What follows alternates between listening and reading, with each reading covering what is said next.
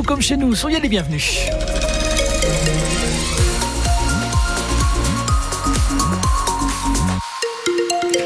Le journal de 8 heures présenté par Emma Solzé. Bonjour Emma. Bonjour Christophe, bonjour à tous. Gris, pluvieux, éclairci cet après-midi jusqu'à 14 degrés. On développe cette météo à la fin de votre journal. Du lourd, oui, ce soir, le Clermont Foot reçoit du lourd au stade Montpied. Eh ouais, ce sera l'Olympique de Marseille. Alors les Clermontois doivent absolument prendre des points ce soir s'ils ne veulent pas être décrochés dans leur course au maintien.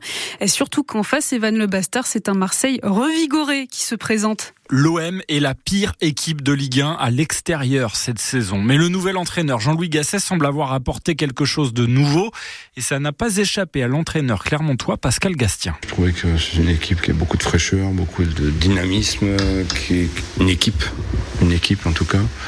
C'est devenu une, une, une, grosse équipe du championnat sur les matchs que j'ai vus en tout cas. Capable de renverser complètement la situation contre Montpellier qui quand, euh, quand, euh, quand tu mènes au score euh, est dangereux, Montpellier, une équipe dangereuse. Ils ont été capables de, de, de complètement inverser le, le match. Donc, euh, donc aujourd'hui, ils font partie des très bonnes équipes du championnat, aucun doute. Et malgré la large victoire 4-1 de l'OM contre Montpellier le week-end dernier, le capitaine Florent Angier croit en ses coéquipiers. Vous êtes au Vélodrome aussi, ça, ça aide. Là, euh, même s'il y aura, je pense, beaucoup de Marseillais dans le stade, voilà, on reste chez nous et, euh, et, voilà, nous, on aura des qualités à faire valoir et on va essayer d'emballer le match. Et que ça soit il y a 15 jours ou maintenant, je pense que nous, pour nous, ça change pas grand-chose. L'important, c'est de prendre des points, mais aussi et surtout que les adversaires directs pour le maintien n'en prennent pas. Clermont-Marseille, c'est à 21h ce soir. Rendez-vous dès 20h45 sur France Bleu Pays d'Auvergne pour l'avant-match avec les commentaires d'Evan Le Bastard. Vous les croiserez sûrement si vous allez faire vos courses aujourd'hui. Les bénévoles des Restos du Cœur qui seront à la sortie des supermarchés pour leur grande collecte nationale tout le week-end. Cette collecte assure une grande partie des stocks de l'association fondée par Coluche.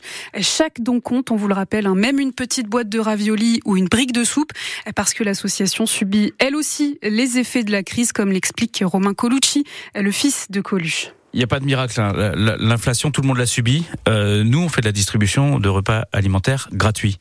Évidemment, c'est l'équilibre financier le plus difficile à tenir. Et quand euh, les prix augmentent de 15-20% euh, sur les denrées alimentaires, nous, on achète un tiers de ce qu'on distribue gratuitement. Donc, euh, bah justement, là, la collecte nationale, c'est un moyen pour nous de récupérer des choses gratuitement. Donc, ça, c'est très important. Et c'est vrai qu'il y a un autre moyen d'agir pour aider les Restos du Cœur.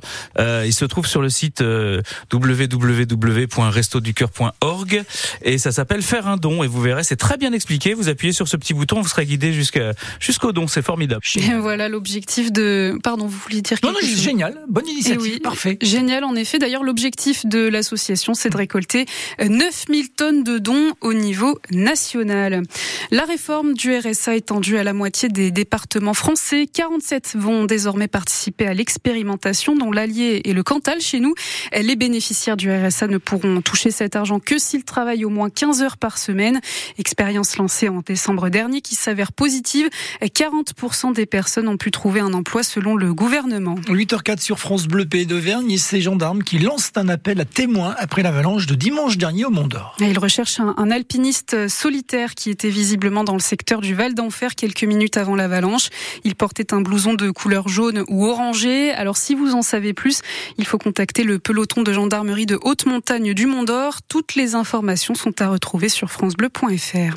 La troisième mi-temps n'est pas vraiment apaisée entre le Puy-Foot et Rennes. Les Bretons ont gardé une partie de la recette de billetterie à laquelle ils avaient droit après le match donc entre le Puy et Rennes, les quarts finales de la Coupe de France de football.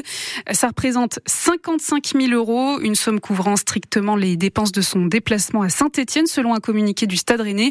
Sauf qu'en Coupe de France, la tradition veut que les clubs professionnels laissent la recette aux clubs amateurs, même si ça se fait de moins en moins. Le directeur financier du Puy Foot a dénoncé un geste pas très sympa. De leur côté, les Rennais font part de leur stupéfaction et totale incompréhension. Les basketteurs de la JAJAV enchaînent les victoires. Ah oui, ils l'ont encore une fois emporté hier soir dans un palais des sports Pierre Coulon au complet. Score final 95 à 85 face à Antibes. Alors ça avait pourtant mal démarré hein, puisque la JAV était menée tout le match avant de remonter dans le dernier quart-temps. Et c'est sans doute grâce au public qui reconnaît les liés Noah Panda. Grâce à la salle et l'ambiance, euh, comme souvent, on a réussi à reprendre le dessus. Et franchement, ça fait plaisir parce que je pense qu'on a l'une des, plus belles salles de France avec l'un des meilleurs publics de France.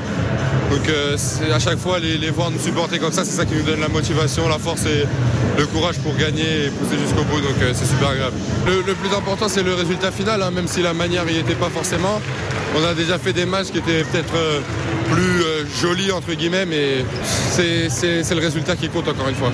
Et au classement, Vichy garde sa place de deuxième de Pro B. Le leader, La Rochelle, a toujours deux victoires d'avance. En revanche, mais cette victoire contre Antibes permet à la JAV de creuser un peu plus l'écart avec le troisième, Boulazac. Victoire aussi du Stade Aurillacois face à Nevers en Pro D2 hier. Les rugbymen cantaliens se sont imposés 16 à 12 au Stade Jean-Alric. Aurillac qui est sixième ce matin au classement de Pro D2.